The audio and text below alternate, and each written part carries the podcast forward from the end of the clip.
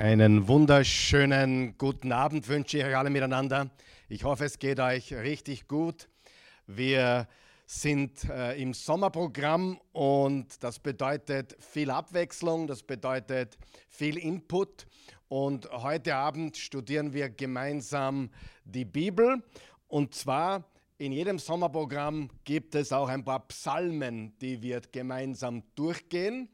Ich habe äh, am Anfang der Woche geschaut. Wir haben bis jetzt elf der Psalmen. Es gibt 150 Psalmen in der Bibel im Alten Testament. Äh, es ist das Gebete- und Liederbuch der Hebräer und auch für uns Christen heute eine, eine gewaltige Quelle von Kraft und Ermutigung, wo wir sehen, wie die Gläubigen, wie die äh, Nachfolger Jahwes im Alten Bund Gott gelobt haben, gepriesen haben, gebetet haben, äh, Gott äh, ja, angefleht haben, Buße getan haben, ihr Herz ausgeschüttet haben. Und in den Psalmen findet man einfach alles, was auch unser Leben heute betrifft. Also ich ermutige dich wirklich, so wie ich das mache, in der Früh äh, fünf Kapitel in den Psalmen zu lesen. Es sind 150 Kapitel, wie gesagt, 150 Psalmen. Und wenn man da jeden Tag fünf Stück davon liest, dauert vielleicht zehn Minuten im Schnitt, dann kommt man in jedem Monat durch das ganze Psalmenbuch durch. Äh, zusätzlich noch lese ich ein Kapitel der Sprüche Salomos, das sind nur 31 Kapitel, also eines pro Tag. Auch da komme ich im Monat einmal, äh, also jedes Monat einmal durch. Und ich habe geschaut, wir haben bis jetzt, wie gesagt, elf Psalmen durchgenommen.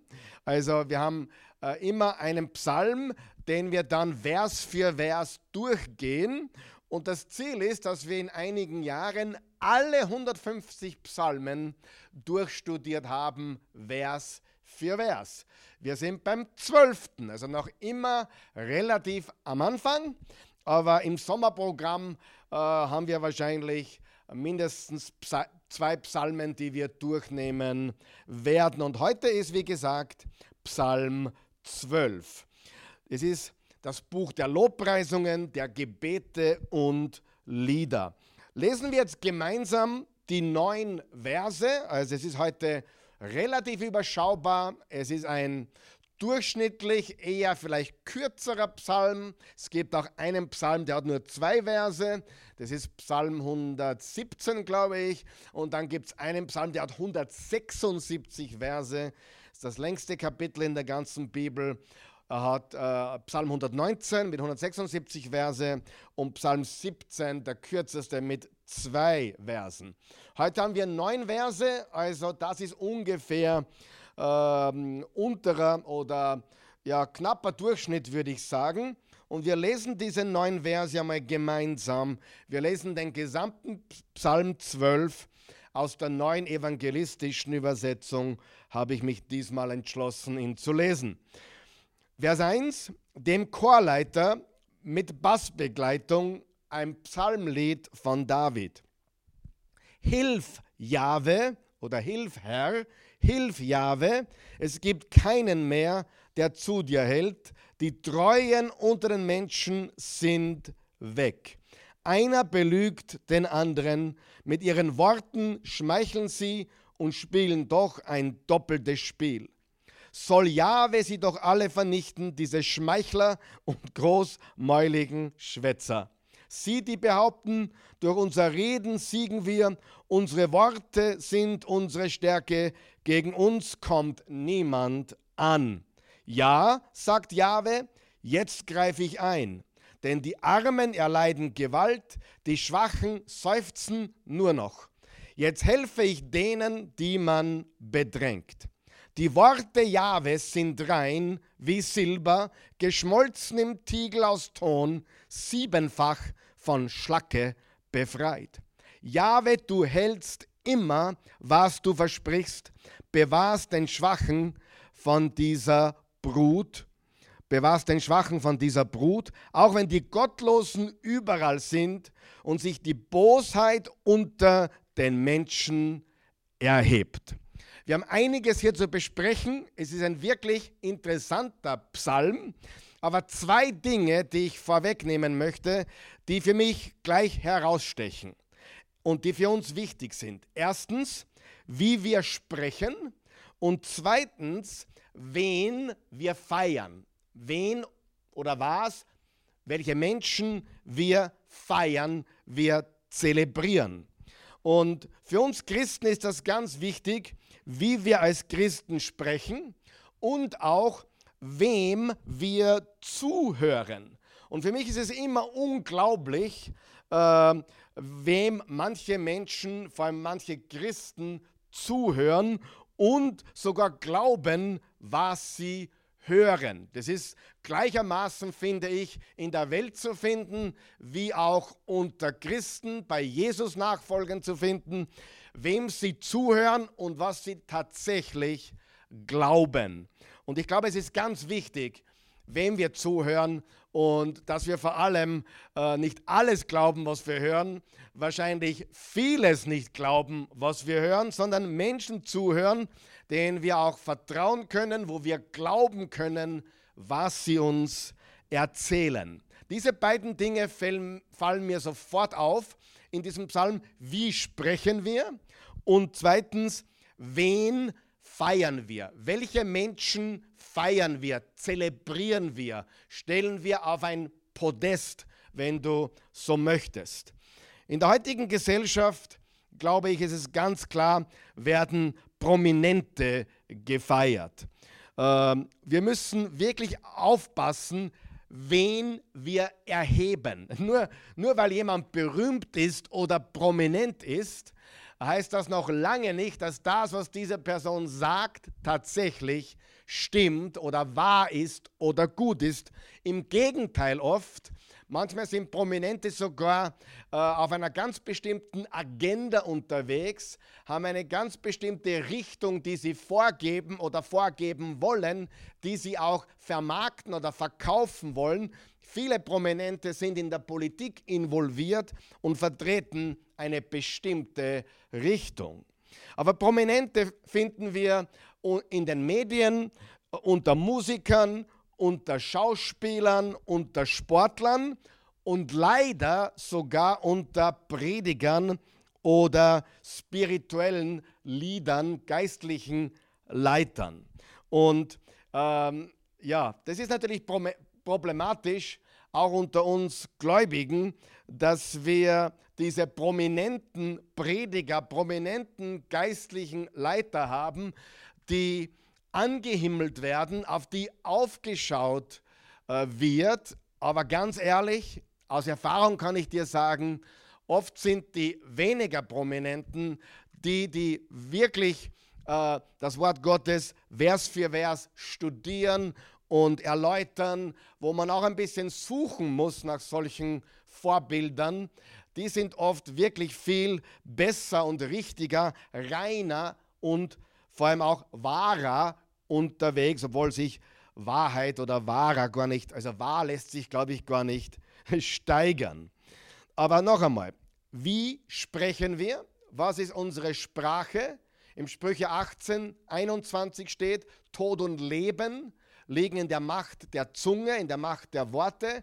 Äh, lies einmal die Sprüche durch, mach, was ich dir gesagt habe, ein Kapitel pro Tag und unterstreich dir einmal jeden Vers, der darüber spricht, wie wichtig es ist, was wir reden, welche Kraft, welche Power, welche Macht in unseren Worten liegt. Worte können leben, Leben spenden, Mut machen, Kraft geben, aufbauen, erheitern, zum Lachen bringen und sie können auch das Gegenteil bewirken, entmutigen, runterziehen und so weiter. Also lass uns aufpassen, wie wir sprechen und lass uns aufpassen, wen wir feiern, wen wir auf ein Podest heben. Ich bin nicht dagegen, dass wir jemanden auf ein Podest stellen, äh, wenn jemand äh, gute Arbeit leistet fürs Reich Gottes, demütig ist, dann gehört er auch hervorgehoben und gesagt, hey, das ist ein Vorbild, das ist ein Unterschiedmacher oder eine Unterschiedmacherin. Diese Person hat es verdient, dass man ihr oder ihm folgt, Paulus hat gesagt, folgt mir, so wie ich Christus, Jesus, nachfolge. Also das ist ganz und gar was ganz Wichtiges. Wie sprechen wir? Wen feiern wir? Wen erheben wir? Und da ist es wichtig, dass wir nicht den Fehler machen, nur weil jemand bekannt ist oder berühmt ist oder prominent ist, dass wir deswegen diesen Menschen feiern. Und ganz besonders unter geistlichen Leitern, Pastoren, Predigern müssen wir vorsichtig sein. Berühmt und prominent heißt nicht gleich gut und richtig.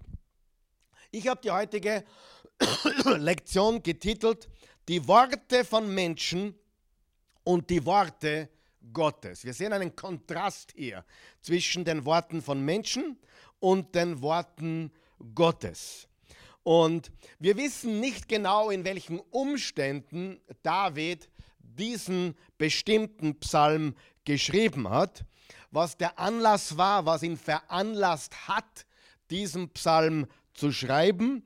Das geht nicht hervor, aber es gehen einige Dinge hervor, die ganz wichtig für uns sind, auch für die Zeit, in der wir leben, wo wir auf der einen Seite die Worte von Menschen haben und auf der anderen Seite, Gott sei Dank, die Worte Gottes.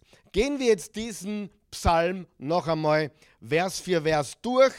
Ich möchte einige wichtige Dinge anmerken und dann auch ein paar Dinge dazugeben zum Abschluss und hoffentlich kriegen wir ein rundum ausgewogenes, kraftvolles Verständnis vom Psalm 12. Vers 1, dem Chorleiter mit Bassbegleitung ein Psalmlied von David.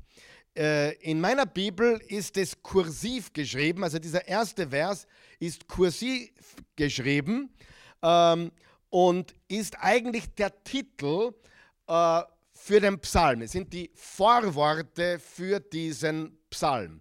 Viele der Psalmen haben so einen Titel und dieser Titel gehört zum inspirierten Text der Heiligen Schrift. Also der ist im inspirierten Text drinnen. Also nicht dazugefügt vom Übersetzer der Bibel, sondern dieser Vers 1, dieser Titel, nämlich dem Chorleiter mit Bassbegleitung ein Psalmlied von David, ist Teil des inspirierten Texts der Bibel.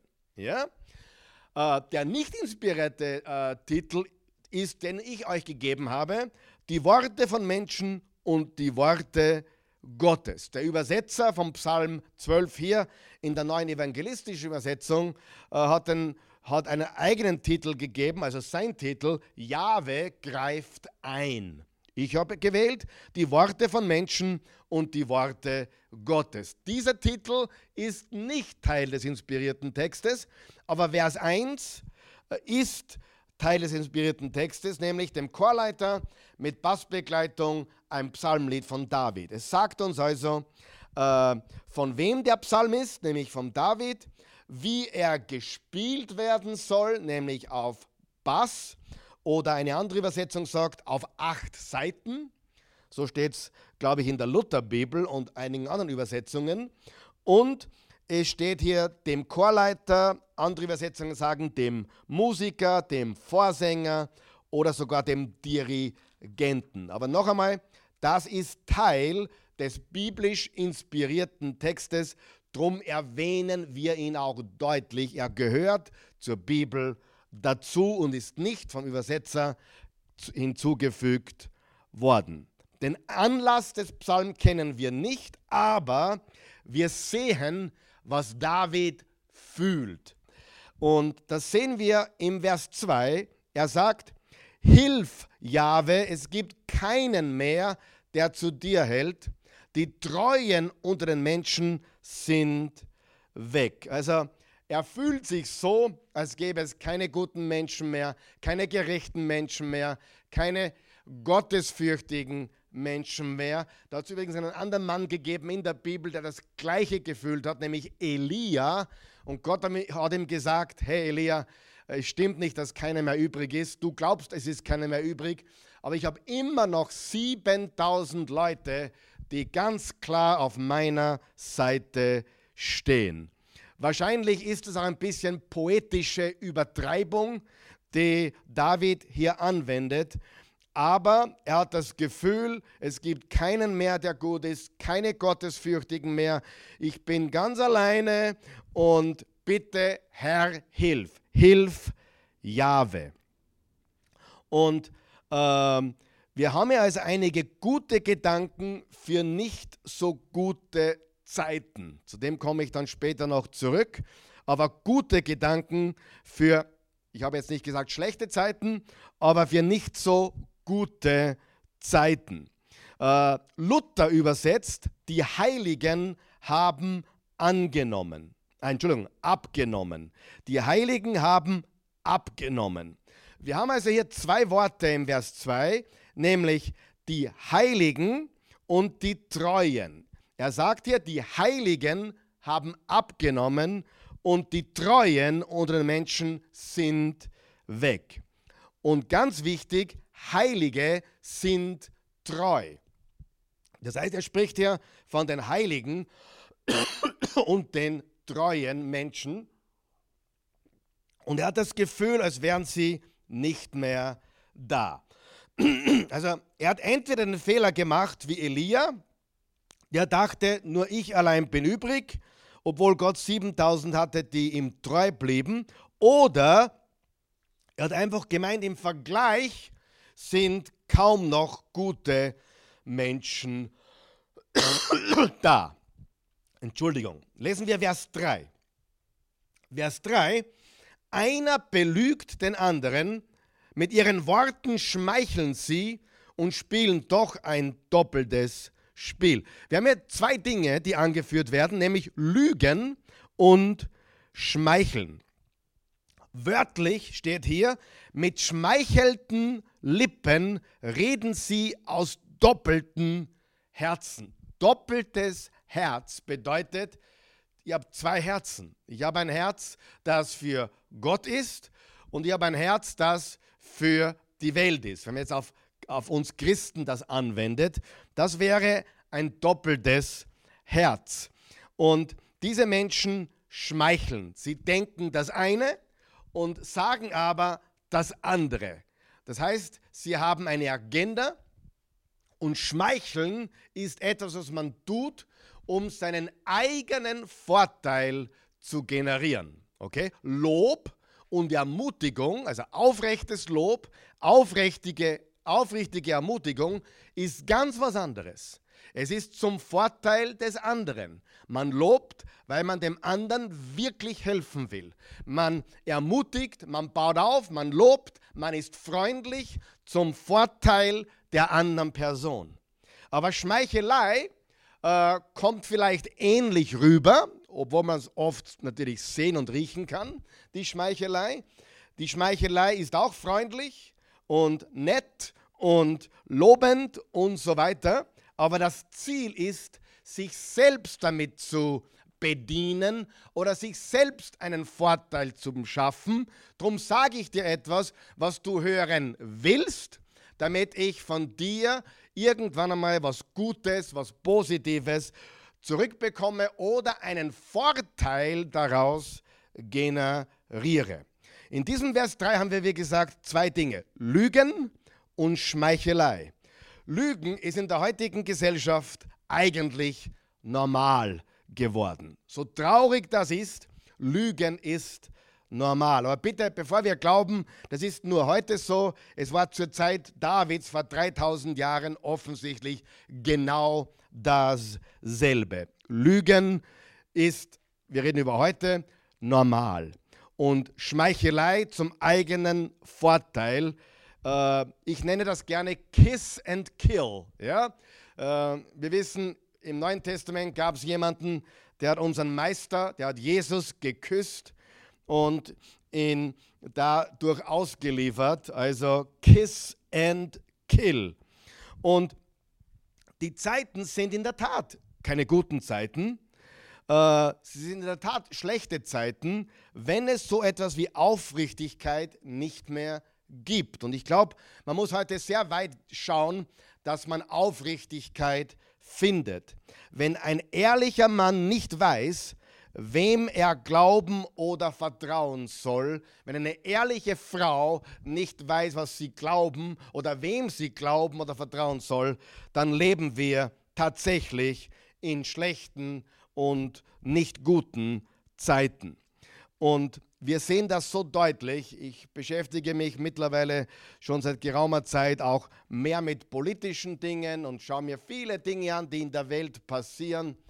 Und es ist unglaublich, wie normal Lügen geworden ist. Und man schämt sich gar nicht mehr dafür. Man wird gar nicht mehr rot im Gesicht, wenn man lügt, wenn man nicht die Wahrheit sagt.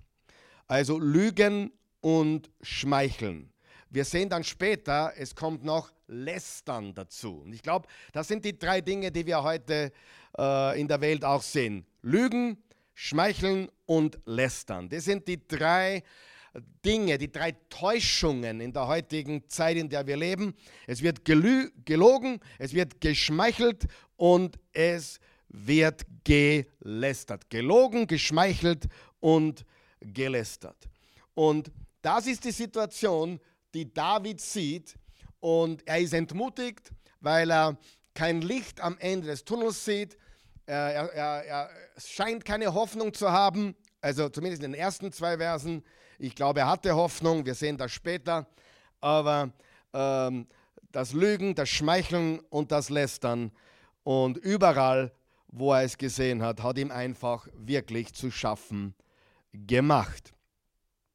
Wenn die, wenn die Bosheit im Überfluss gegenwärtig ist und unter dem Schutz und der Zustimmung der Autoritäten unverhohlen auftreten kann, dann sind die Zeiten sehr schlecht. Und ich glaube, das ist heute auch so. Nicht nur bei David damals, heute genauso.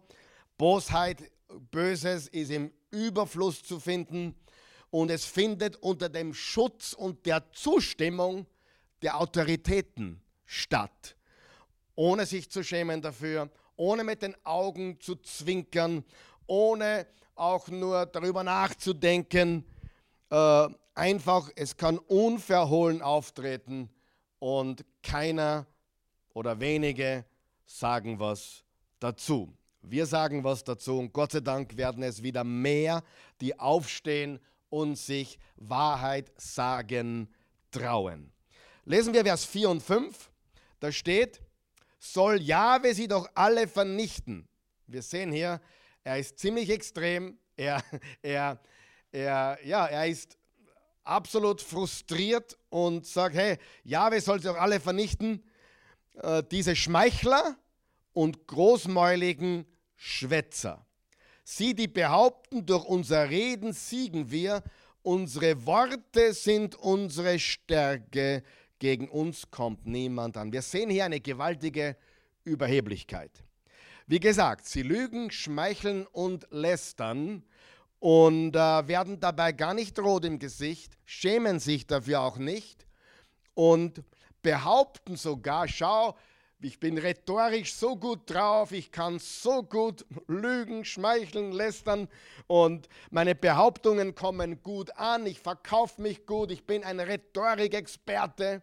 Ich kenne solche Leute, die sich damit wirklich äh, ja, brüsten, dass sie sagen, äh, ich komme mit meinen Worten so gut an. Aber das ist sehr, sehr gefährlich, wenn wir rhetorisch gut sind, wenn wir mit Worten gut umgehen können, ist das sehr gefährlich, denn es führt zu Überheblichkeit, es führt zu Stolz, es führt zu einer Selbstsicherheit, die alles andere als gut ist, wo wir sagen, ich bin der, der mein Leben bestimmt. Diese Selbstbestimmung, die heute in aller Munde ist, ist nichts Positives in dem Sinn. Nicht so wie, so wie Gott, äh, Gott es sieht. Gott sieht es, dass sein Wille, sein Plan, seine Absichten unser Leben bestimmen sollen.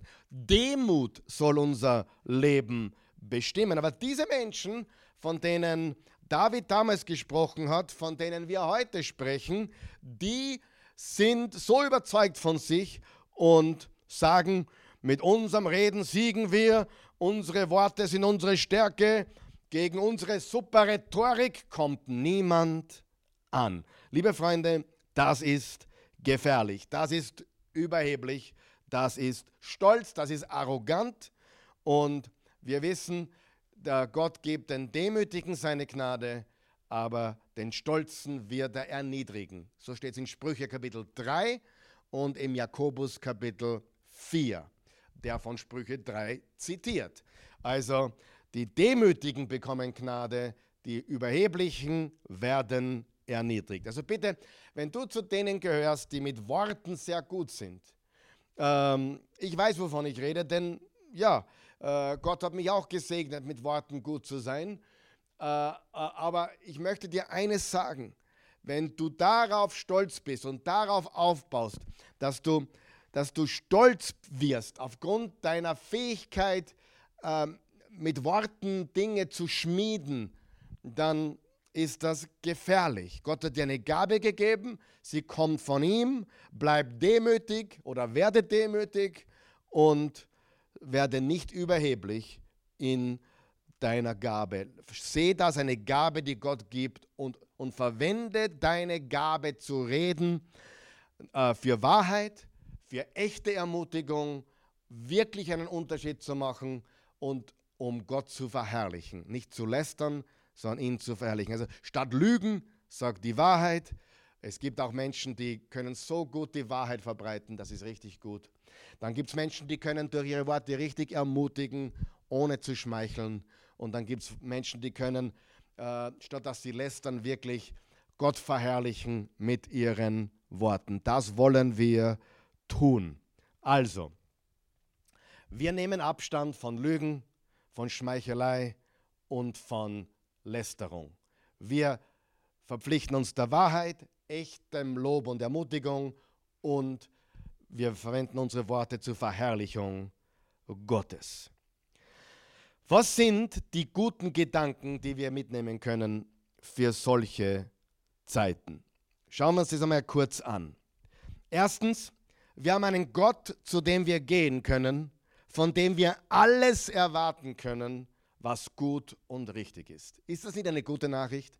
Wir können zu jeder Zeit zu Gott gehen. Wir können zu jeder Zeit erwarten, dass er uns das gibt und das zuteil werden lässt, was gut und richtig ist. Das heißt nicht, dass er uns immer gibt, was bequem ist, was wir gerne hätten im Moment, aber wir können vertrauen, dass er uns gibt, was gut und richtig ist. Wir haben einen Gott, zu dem wir gehen können, von dem wir alles erwarten können, was gut und richtig ist. Und das sehen wir im Vers 2.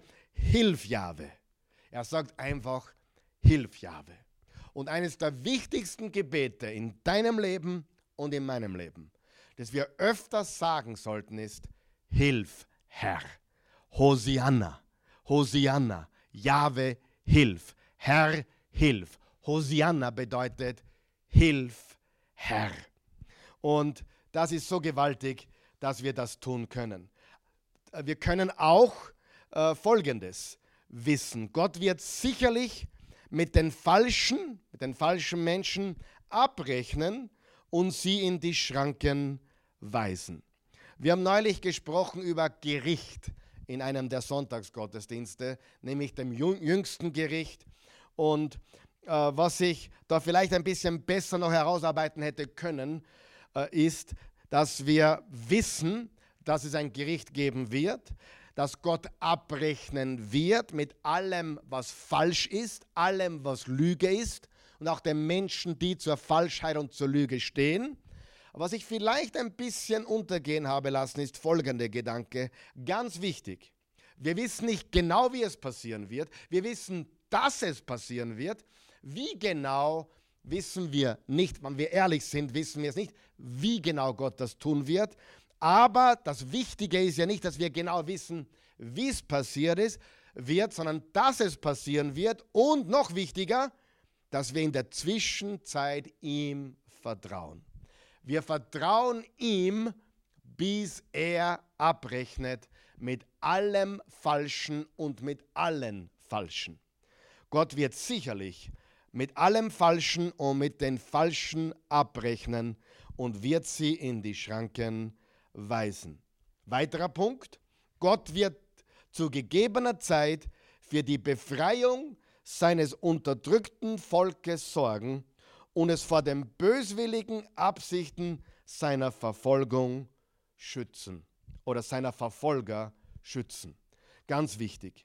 Ultimativ immer. Ultimativ wird Gott uns immer befreien und wird uns schützen vor unseren Verfolgern. Ich habe was ganz was Interessantes gelesen, was mich sehr, sehr berührt hat, äh, von der Organisation Open Doors. Da geht es um verfolgte Christen primär.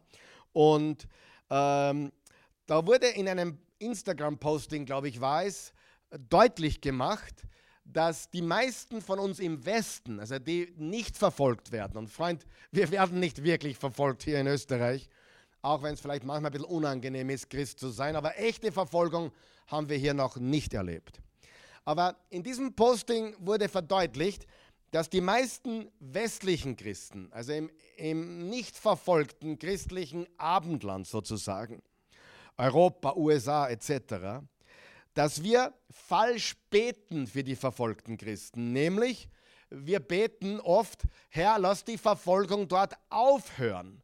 Und in diesem Posting ist gestanden, dass diese Christen, die verfolgt werden, gar nicht wollen, dass die Verfolgung aufhört, sondern wir sollten lieber beten, dass sie in der Verfolgung standhaft bleiben. Wow, das hat mich richtig berührt, weil das ist ein echtes Wunder. Ein echtes Wunder ist, wenn du in der Verfolgung standhaft bleibst.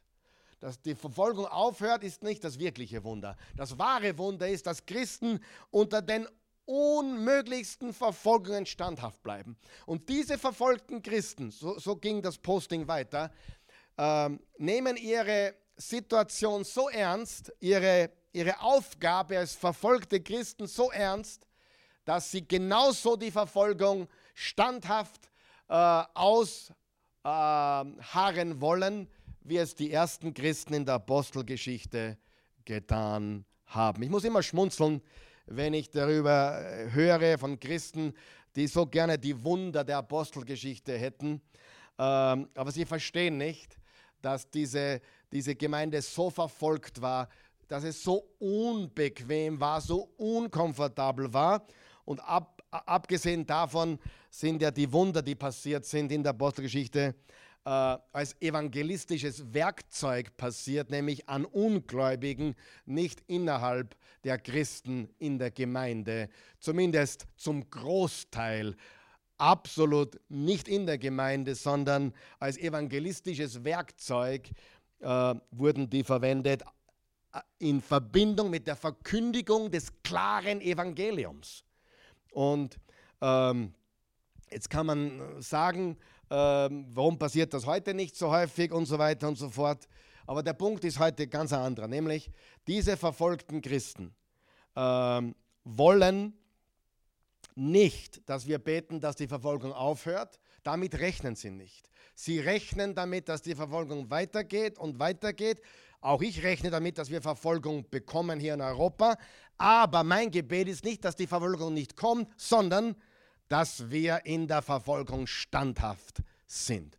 Und das ist mein Gebet und, und mein Anliegen als Pastor. Wenn die Verfolgung kommt, in deiner Familie, auch im kleinen Bereich, in deiner Familie, auf deinem Arbeitsplatz, jetzt schon, dass du standhaft bist, dass du nicht zusammenknickst und dass wenn dann wirkliche Verfolgung kommt, dass wir so standhaft sind wie die ersten Christen in der Urkirche, in der Apostelgeschichte. So sollten wir beten, so sollten wir glauben und da ist die richtige Freude, und diese Freude ist so viel größer als jegliches Leid, das wir erleben könnten. Halleluja. Also ganz wichtig, wir vertrauen in der Zwischenzeit. Und wir wissen, dass Gott letztendlich dafür sorgen wird, dass seine Leute, sein Volk äh, befreit wird, äh, siegreich ist. Und äh, auch wenn es dies, auf dieser Erde nicht passiert, ultimativ haben wir den Sieg. Wir sind Sieger und äh, Christen können auch sterben inmitten von Verfolgung, aber mit Lobpreis in ihrem Munde, mit Freude in ihrem Herzen und mit einem Frieden, der alles menschliche Verstehen übersteigt. Noch ein Punkt, obwohl die Menschen falsch sind, ist Gott treu. Auch wenn wir den Menschen, den Politikern, den wichtigen Leuten unter Anführungszeichen, auch nicht allen Predigern immer glauben können, ihm können wir und sollen wir immer vertrauen. Und David brachte seine Sache vor den Herrn. Er sagt, hilf, Jahwe.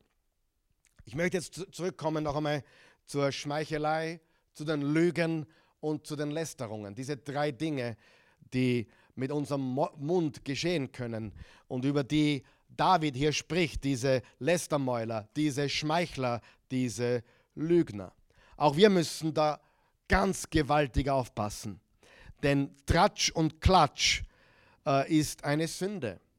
Äh, über andere zu tratschen äh, ist eine Sünde, ist eine komische Sünde, wo wir alle aufpassen müssen. Manche von uns sind klatschsüchtig sogar, weil es eine Sünde ist, die bei uns selbst kaum zu sehen ist. Wir sehen es bei anderen Menschen, wir erkennen es bei anderen, bei uns selbst erkennen wir sie kaum. Also ich bin jetzt äh, über 30 Jahre Prediger, fast ja, knapp 30 Jahre sogar Pastor, 34 Jahre Prediger, äh, knapp 30 Jahre Pastor und ich kann mich ehrlich nicht erinnern, dass jemand zu mir gekommen wäre, irgendwann einmal kein einziges Mal, und gesagt, Pastor, ich muss Buße tun, ich habe getratscht oder geklatscht oder, oder Gerüchte verbreitet. Im Englischen heißt es Gossip. Ja? Ähm, kann ich mich nicht erinnern. Es waren viele in meinem Büro, die, die gesagt haben, hey Pastor, ich muss mein Herz ausschütten, ich, ich habe äh, Pornos geschaut, ich habe die Ehe gebrochen, ich habe gestohlen, ich habe gelogen, ich habe schl schlimme Dinge gemacht. Solche Dinge kann ich mich sehr wohl erinnern. Aber kein einziges Mal kann ich mich erinnern, dass jemand ähm, die Sünde des Tratschen oder Klatschen oder Gerüchte verbreiten bei mir irgendwie gebeichtet hätte, obwohl man bei mir nicht beichten braucht, um Himmels Willen, wir können direkt zu Gott gehen, aber trotzdem ist es manchmal wichtig, sein Herz auszuschütten. Komische Sünde, fast unmöglich bei uns selbst zu sehen. Und lesen wir Verse 7 und 8 noch einmal ähm, Entschuldigung, Verse ähm, ja, 7 und 8. Da geht es um die Größe und die Herrlichkeit von Gottes Wort. Da steht, die Worte Jahwes sind rein wie Silber, geschmolzen im Tiegel aus Ton, siebenfach von Schlacke befreit. Die Größe und Herrlichkeit von Gottes Worten, von Gottes Wort. Lass uns nie die Größe die Kraft und die Herrlichkeit seines Wortes äh, vergessen. Gottes Wort kann reinigen, kann heiligen, kann verändern. Gottes Wort ist schärfer als jedes zweischneidige Schwert. Es kehrt nicht leer zurück. Ich habe es hunderte Male, tausende Male gesehen, wie das Wort Gottes einen Menschen verändert hat im Herzen. Vergebung, Heilung, sich selbst vergeben, Buße tun, Umkehr, die Oase ist voll von Hunderten von Leuten, die das sagen können. Und das ist das größte Wunder überhaupt. Das Wunder der Veränderung im Herzen durch das Wort Gottes. Es ist schärfer als jedes zweischneidige Schwert. Es ist siebenfach geläutert. Siebenfach von Schlacke befreit. Sieben ist die Zahl der Vollkommenheit. Es bedeutet einfach, das Wort Gottes ist vollkommen rein. Menschenworte sind voll von Lügen, Schmeichelei und Lästerung. Aber Gottes Wort ist rein und heilig, groß und herrlich. Der Theologe F. F. Meyer hat gesagt, so wie Silber seinen Besitzer bereichert, so bereichert das Wort Gottes seine Liebhaber. Das Wort Gottes bereichert seine Liebhaber. Kann ich ein Amen hören von zu Hause? Es bereichert seine Liebhaber. Nichts stärkt den Intellekt, den Verstand so sehr wie Gottes Wort. Es schärft das Urteilsvermögen. Gottes Wort erweitert die Perspektive. Gottes Wort reinigt den Geschmack, das, was uns schmeckt, den Appetit. Äh, nicht das Essen jetzt, sondern im, im Leben, was, uns, was wir mögen, was wir lieben. Es regt die Vorstellungskraft an und bildet den ganzen Menschen. Nichts ist so kostbar wie Gottes Wort. Deshalb kannst du Gottes Wort immer vertrauen. Man kann ihm immer vertrauen. Warum laufen die meisten Menschen den eitlen und profanen Dingen hinterher und nicht dem Wort Gottes? Sie laufen den Menschenworten hinterher. Sie laufen den Lästerern, den Schmeichlern und Lügnern hinterher. Warum? Sie können nicht unterscheiden. Und sie vergessen so schnell. Eines der Dinge, die mich nicht wundern, ich wusste, das wird so kommen, wie schnell vergessen worden ist mittlerweile, was in den Jahren 2020, 21 und 22, in den letzten drei Jahren essentiell, der Menschheit, vor allem in Österreich hier, angetan wurde. Von der Politik, von oben herab. Was getan wurde, um unser Land wirklich zu verschlechtern. Und die Menschen haben das, nicht alle, Gott sei Dank, viele können sich genau erinnern und ziehen auch die Konsequenzen. Aber so viele Menschen glauben wieder denselben Menschen rennen wir denselben Menschen hinterher. Sie vergessen so schnell, was passiert ist. Vergiss nicht, dass du kannst dem Wort Gottes vertrauen, aber laufe nicht den eitlen und profanen Dingen und Menschen hinterher. Machen wir kurz einen Ausflug und beantworten wir eine Frage. Wo ist Jesus in diesem Psalm? Also ich bin der Meinung, dass äh, auch das Alte Testament voll mit Jesus ist. Es gibt Hinweise, Andeutungen, Prophetien, Schattenbilder, Typen, die auf Jesus hindeuten. Wo ist Jesus hier? Naja, erstens, er ist der einzig Treue. Den, den David da sich herbeisehnt, die Menschen, die er vermisst, nämlich die Heiligen und Treuen. Jesus ist der Heilige und Treue. Zweitens, er ist der, der sich sorgt für die Armen und diejenigen, die Gewalt erleiden. Das hat er immer demonstriert. Die ganzen dreieinhalb Jahre, wo er gewirkt hat hier auf Erden, hat er die Armen und die Gewaltleidenden versorgt. Er hat das mit seinem Leben demonstriert. Und Freunde, das ist das Reich Gottes. Und das tun wir heute genauso. Wir gehen dorthin, wo Leid ist und helfen es zu lindern. Wir geben den Armen. Und drittens, er ist das lebendige Wort. Er ist das siebenfach gereinigte Wort, das vollkommene Wort. Johannes 1, Vers 1 bis 3, am Anfang war das Wort. Und das Wort war bei Gott und Gott war das Wort. Dasselbe war im Anfang bei Gott. Jesus ist der einzig Treue, den David hier sucht. Er ist der, der für die Armen und Gewaltleidenden sorgt. Und er ist das lebendige Wort.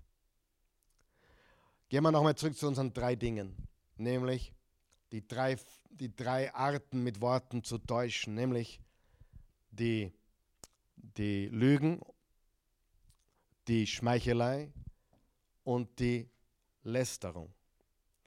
Ähm, das Wort, was im Vers 3 für Lügen verwendet wird, könnte man auch als Eitelkeit übersetzen oder als Lehre mit Doppel-E, Lehre. Nichtigkeit. Ist die Welt voller Eitelkeit und Nichtigkeit? Ist die Welt voller Schmeichelei? Ist sie voller Lästerung? Ja, ja, ja. Reden wir mal über die Eitelkeit, über diese Lehre. Die Menschen reden über nichts. Sie reden über alle möglichen Dinge, aber wenn du dann sagst, hey, lass uns mal über Gott reden oder über was wirklich Wichtiges reden, alles so seicht, so eitel, so nichtig. Lass uns noch mal reden darüber, wann sind Zeiten schlecht? Frag jemand in der Welt, wann sind Zeiten schlecht? Alles über, oberflächlich, alles eitel. Nämlich, naja, wenn wir genug Geld haben, sind die Zeiten gut. Wenn wir wenn wir jetzt die Teuerung haben und wir wissen nicht mehr, wie wir, wie wir auskommen mit, mit, mit allem, die Zeiten sind schlecht. Ja? Äh, wir schauen in die Welt, wir schauen uns die Umstände an, die Zeiten sind schlecht. Ja? Ich habe meinen Job verloren, die Zeiten sind schlecht. Alles ist teurer, Zeiten sind schlecht. So beurteilt die Welt. Aber wie beurteilt Gott? Und wie beurteilt ein Christ, ein Jesus-Nachfolger? Wann sind Zeiten schlechte Zeiten? Erstens, schlechte Zeiten sind schlechte Zeiten, wenn man nicht viele Gottesfürchtige findet. Das geht aus diesem Psalm hervor. Wenn man nicht viele Gottesfürchtige, heilige, treue findet, dann sind Zeiten schlecht. Zweitens, wenn über unwichtige Dinge geredet wird, mehr als das, was wirklich wichtig ist. Wenn man über das Wetter redet, über Sport und alles Mögliche, Sport interessiert mich übrigens auch, Wetter weniger, aber, es sind unwichtige Dinge. Aber wenn man darüber redet, wie Gott heilig ist und treu ist und wie wichtig Gottes Wort ist, wie wichtig die Familie ist, wie wichtig das echte Leben ist und was das echte Leben überhaupt ist, da schalten die Leute ab. Es sind schlechte Zeiten, wenn man über unwichtige Dinge mehr redet, als über das, was wirklich wichtig ist. Drittens, es sind schlechte Zeiten, wenn Propaganda immer mehr wird. Und im Vers 5 haben wir Propaganda. Durch unsere Reden siegen wir. Unsere Worte sind unsere Stärke. Gegen uns kommt niemand an. Ich meine, aktueller geht es gar nicht. Das ist Propaganda. Laut und stark. Immer wieder dasselbe. Sieh, viele Dinge, die du in den Medien hörst, betreffen ganz wenige Menschen. Die ganze Breitbewegung zum Beispiel. In Wahrheit betrifft es sehr wenige Menschen, die wirklich davon betroffen sind. Äh, als Transgender oder als homosexuell oder sonst irgendwie im Bereich LBGQT und so weiter. Plus. Das Plus merke ich mir, weil es kommt ja sicher wieder was dazu. Äh, der Punkt ist, wenn jemand laut und stark immer wieder und immer wieder und immer wieder dasselbe von sich gibt, dann beginnt man es vielleicht zu glauben. Die Propaganda wird immer mehr. Ich habe das manchmal als Pastor erlebt, dass zwei, drei Personen innerhalb der Gemeinde eine Dinge so laut und stark ge gefordert haben, dass ich mir dachte, alle wollen das. Unterm Strich waren es dann nur zwei oder drei. Propaganda wird immer mehr. Die Zeiten sind schlecht, wenn man sich nicht mehr schämt vor Bösem und Gottlosigkeit. Ich glaube, da leben wir. In einer Zeit, wo man sich kaum noch schämt für Gottlosigkeit oder Bösem. Und die Zeiten sind schlecht, wenn Menschen, die Einfluss haben, keine Werte haben. Ich nenne sie wertlose Menschen, die Einfluss haben. Und wertlos meine ich nicht, dass sie nicht in den Augen Gottes Ebenbild Gottes sind und wertvoll sind, aber sie sind wertlos in dem Sinne, sie haben keine guten Werte. Und wenn diese Menschen unsere Einflussgeber sind oder die Einflussgeber unserer Kinder und Kindeskinder, dann sind wir in schlechten Zeiten. Was sollen wir tun? Wir haben einen Gott, an dem wir uns wenden dürfen. Wir dürfen beten, Gott hört, Gott spricht und Gott greift ein. Ich möchte das nochmal sagen. Gott hört, wenn wir zu ihm rufen. Hilf, Jahwe. Er spricht, Vers 6, jetzt greife ich ein, sagt er. Und wir können wissen, Gott hört, Gott spricht und Gott greift ein. Er hört unsere Gebete, er spricht zu uns durch sein Wort und er greift ein, denn sein Wort kehrt nicht leer zurück. Die Verheißung Gottes ist, ich höre dich, ich, ich spreche zu dir, ich lasse dich nie alleine, mein Wort ist immer da, wird dich immer ermutigen und aufrichten und ich werde eingreifen zu meiner Zeit. Ich möchte abschließen ganz einfach mit, mit der Ermutigung, mehr zu beten und mehr in der Schrift zu lesen. Das ist das Wichtigste, was du tun kannst mehr zu beten, intensiver zu beten, richtiger zu beten, Gott anzurufen, um Weisheit zu bitten und darum zu bitten, dass sein Wille geschieht, sein Reich komme und sein Wille geschehe.